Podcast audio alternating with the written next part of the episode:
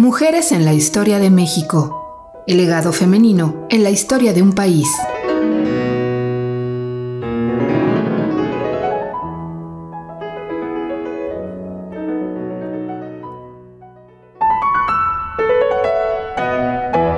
Matilde Landeta. Pionera del cine femenino en nuestro país.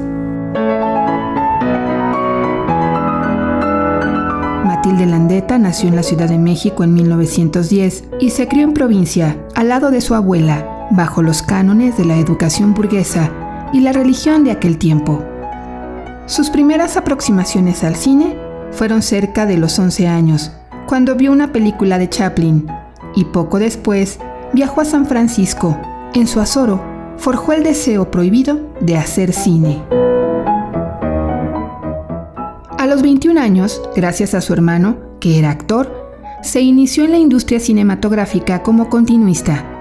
Esa decisión le costó que la corrieran de su casa, pero poco después se casó con un coronel sonorense, quien por cierto proveía de tropas en las filmaciones, cuando así se requería. Con este coronel permaneció 10 años y tuvieron un hijo, que desafortunadamente murió.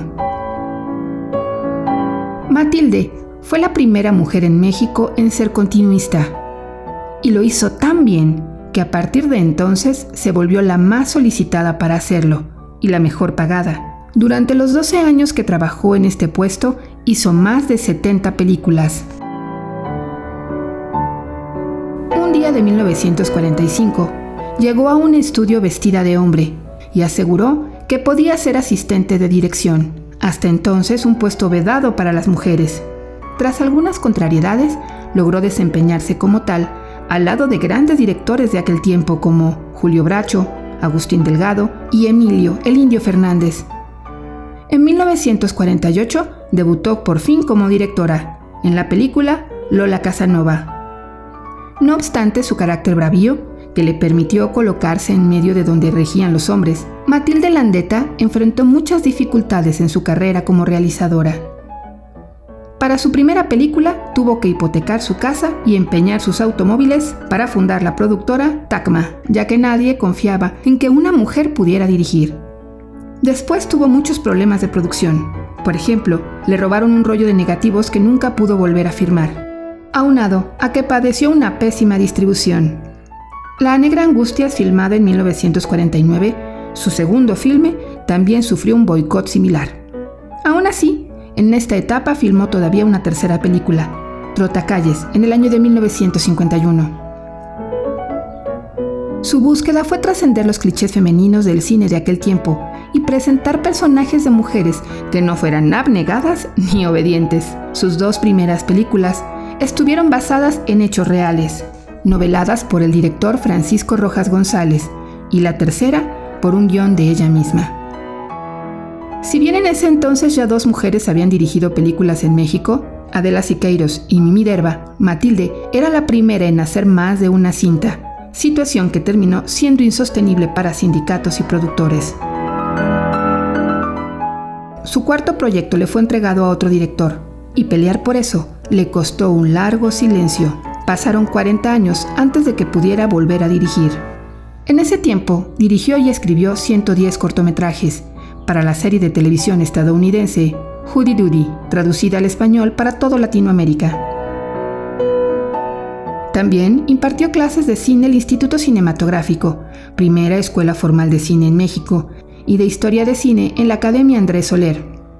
Fundó la Sala Tlalpan para difundir el cine mexicano. Fue supervisora del Banco de Guiones de la Sociedad General de Escritores de México y escribió los guiones de tres películas, por el argumento de una de ellas, El Camino de la Vida, de Alfonso Corona, en 1957 recibió el premio Ariel. La labor de Matilde Landeta empezó a ser reconocida a partir de 1975, cuando en el marco del Año Internacional de la Mujer se presentó su obra en la Cineteca Nacional dentro del ciclo Mujeres Cineastas.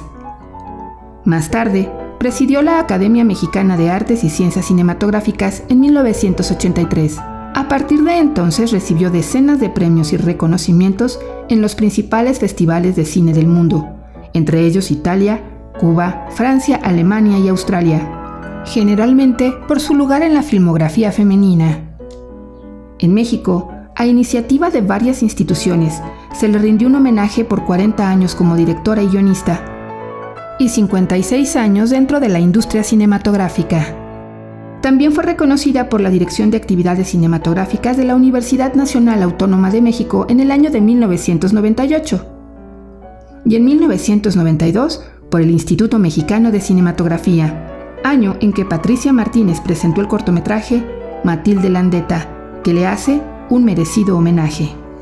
En 1991, logró volver a dirigir lo que sería su despedida, Nocturno a Rosario, película que retrata a la musa de un poeta para enaltecer a la mujer y retirarla de la comercialización de su cuerpo. Una vez más, la producción corrió en su mayoría a cargo de ella. Matilde Landeta, mujer combativa que impulsó el cine nacional y abrió el camino a las nuevas generaciones de cineastas que aún hoy enfrentan un ambiente dominado por los hombres. Matilde Landeta murió en 1999 en la Ciudad de México.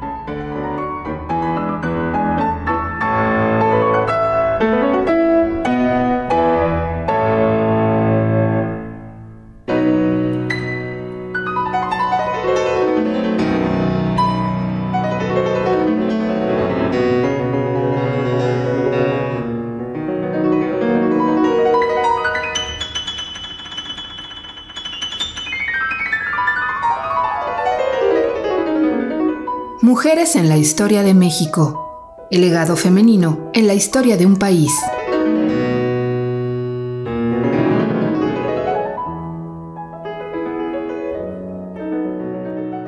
Esta serie está basada en el libro de Alina Mosurrutia, 101 Mujeres en la Historia de México.